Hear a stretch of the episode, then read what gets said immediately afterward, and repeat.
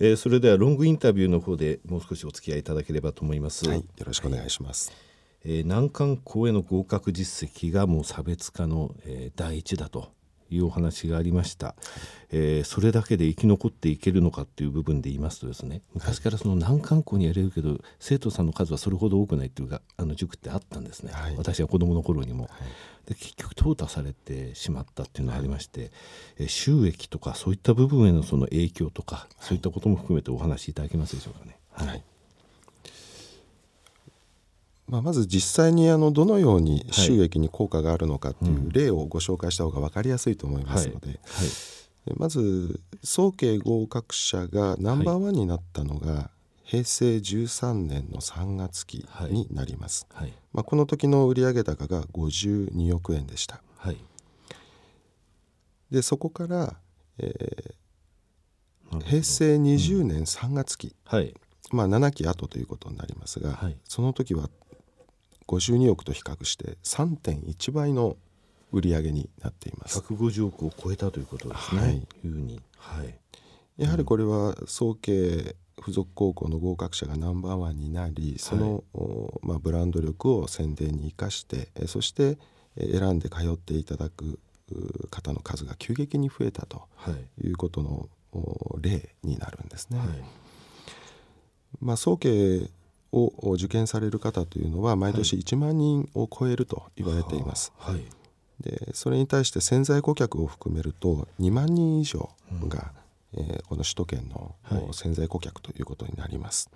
まあ、そういった方々に強く訴えることができるようになったというところが一番大きな要因だと考えられます。はい、なるほど合格実績が伸びて塾生の数も増えて、はい、そしてまたその中で切磋琢磨して合格実績が伸びていくと、はい、そうかそうか。この潜在顧客っていうのも大切なんですね、はい、実際初め目指してて受けなくなるかもしれないけれども、そういった人たちも一旦その自分のそのレベルっていうものを知るためにやっぱり早稲川さん行かないとわからないんですよね。はい、やっぱり高校受験の早稲川って本当にあのブランドとして定着しましたね。で海星高校ナンバーワンになったのは平成20年3月期なんですね。はい海星航空のナンバーワンってなかなかですね変わらなかったじゃないですか昔とか、はい、そこが平成20年3月期で1位。で今年の段階では79名合格、はい、100名中ですね、はい、なるほど。それでですねあのここが僕は早坂さんのすごいところでですねアピールしてほしいと思うんですけれども、はい、最初から優秀な子を集めてるわけではないんですよね。はい、はい、あのよく保護者の方からも、はい、あのご質問いただくんですけれどもえーまあ、実は、まあ、もちろん日本のトップレベルのお子さんも通ってらっしゃるんですが、うんはい、その校舎のあるごく近所にある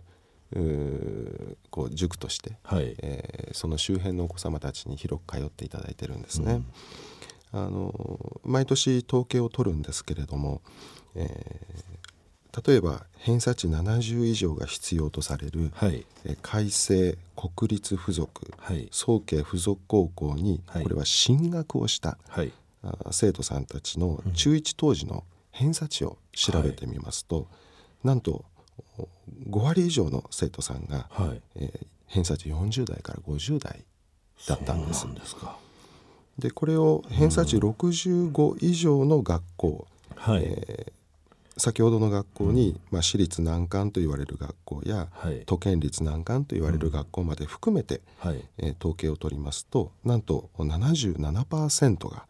偏差値40代から50代だったと。いうデータがあります。ってことなんですね。はい。逆には上にいた人は落ちちゃってるってことなんじゃないですか？これ4050が77%ってことはですね。まあ構成比率の問題ですので、うんはい、えー、もちろん上位のお子さんたちはそのまま上位の学校に合格されてますけれども、はい、それだけ伸びたってことなんですね。はい、じゃあ成績を伸ばすという意味、はい、そういうイメージがやっぱりあのきちんと、えー、早稲かにはあってそれがきちんとこういった形数字見ても体現してるってことですね。はい。うん、となるとその入った時は早慶をまずイメージしてなかったのに近所にある早稲かに通ってその後実際その早慶っていうものが見えてきて合格して入るっていうそういう生徒さんもたくさんいるってことですね。はいその通りです。なるほど、はい、あと IBS 英語の、えー、方ですがこちらについてコースを拡大されているということなんですがどういうコースがあるのか教えていただけますでしょうか？はいまずデュアルエクスプレス・イングリッシュというコースがございまして、はい。うん、こちらはあの中学受験を考えてらっしゃらない、はい、えー、5年生6年生のお子様が対象になります。はい。2年間で英検準2級レベルに到達させようというコースです。はい、これはあの IBS 本体のコースのノウハウを、まあ、汎用化をして、え当社の標準校舎で展開している講座になります。これはあの中学受験をしない、はい、えー、5年生6年生、はいえー、この子たちを2年間で英検の準2級レベル、はい、となるともう高校受験の時はもう英語なんてもう大得意も得意ってことですね。そうですね。うん、これデュアルエクスプレスってことは喋るのと聞くっていうここの部分をあの強調されてます。そういうことではないんですか？えこちらもやはり4技能を意識した英語の講座になっています。はい、2番目のコースは TW ブースターと言います。はい、えー、こちらは、えー、高校1年生、はい。えー、もしくは中高一貫校に通う中学1年生が対象となります。はい、えー、高校1年生は1年間で、はい、えー、中学1年生は2年間で、はい。えー、英検準1級合格レベルまで引き上げていこうというコースです。すごいコースですね。1年間で高校1年生が準1級取ってしまうんですか。はい。取れる子がいるんです。はい。3番目のコースはどういうものですかね、はい。うん、えー、国立ラボデュアルエクスプレスイングリッシュと、はい、1番目のコースの名前と似ておりますけれども、はい、ただ対象となっている学年が、えー新えー、小学校4年生から、えー、中学校3年生までとなります、はい、えー、こちらも2年間通っていただければ英検準2級レベルまで英語力を引き上げていこうというコースです。これ国立ではなく国立ラボというんですか？はい。はい。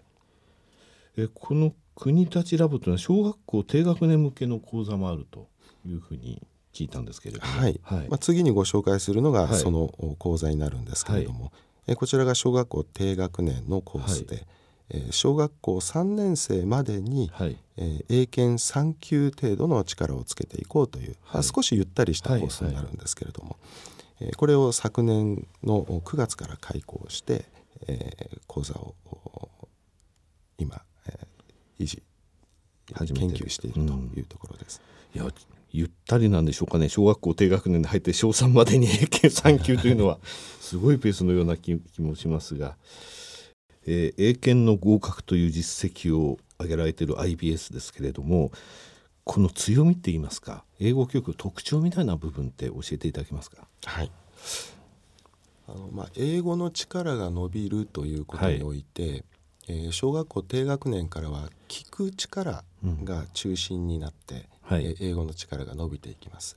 ただこれはあのだんだんと年齢が進むに従って聞く力が引っ張る英語力っていうのは伸び方がこう遅くなってくるんですね。なるほど、はい、でそれを補うのが、はい、読むことによる英語力を引っ張る力なんですけれども、はい。うん、えー、小学校低学年のうちはあまりそれが目立ちませんが、はい、ただ蓄積されたものがあって、まあ、ある年齢、まあ、これはあの一定な年齢ではないんですけれども、えー、ある年齢を超えると、今度はその読むことによって養われた英語の力が聞くことによって、うん、えー、伸びる分をこう補って引き上げていくとい。う構造があります。でそこに着目をして IBS というのは、うん、えー、まあ、原書の多読によって、はい、えー、英語力を固めていこうというところに力を入れています。ですから国内最大級の児童養書図書館というものを併設しておりまして、はい、えー、例えば1年間に触れる英単語数で、えー、申し上げますと、えー、IBS で多い生徒ですと1年間で100万語、はい、100万語。触れることになります。はい。これ比較で申し上げますと一般的に公立中学に通う中学生というのは約8,000語、1年間で、はい、はい、ということになりますから、えー、その差はあの歴然としていると思うんです、ね、IBS では多い生徒で3日で、えー、1万語ですね。1, 年間で？1年間で100万語ってことは3日で1万語ぐらい、計算するとそうですね。すよねとなると普通の中学生の8,000語っていうのはその3日でもうクリア1年分以上見てるってことですね。はいはい、いやけど今のお話その通りですね。耳から入ってきてる英語ががその後大きく伸びるのはどれぐらい文章を早くたくさん見てるかですね。はい。英語の経済記事とかですねニュースとかも私も触れるようになって分かんなくても触れて触れてそこからバッとやっぱり伸びたなっていうのは自分の中でありますのでやっぱりそうなんですね。耳の方はちょっとあんまり良くないんですけどもね。やっぱりけど英語の英語の脳っていうのを作っていくということをやっぱり意識されてます。そうですね、うん、あの日本語と英語の変換ゲームを脳の中でやるのではなくて、はいはい、まあ、日本語は日本語の OS で考えてもらって、ねはい、英語は英語の OS で考えてもらう、うんまあ、そういったあの力を身につけさせたいというふうに考えています。はい。えー、またですねぜひ、えー、番組の方にお越しいただければと思いますので、えー、これぐらいあのまたすごい英語の生徒さんが出てきたとか全体のですねこれから先っていうのは全体の数が増えてきますので、はい、あのいろいろなお話が聞けると思うんですね。平均的で何名いて平均的でこんな形に伸びてますとか、はい、ですので英語教育のところに今一石を投じた御社ですのでえー、ここの部分をまた番組でご紹介いただければと思いますので。ぜひよろしくお願いいたします、はい、えー、本日はどうもありがとうございました。ありがとうございました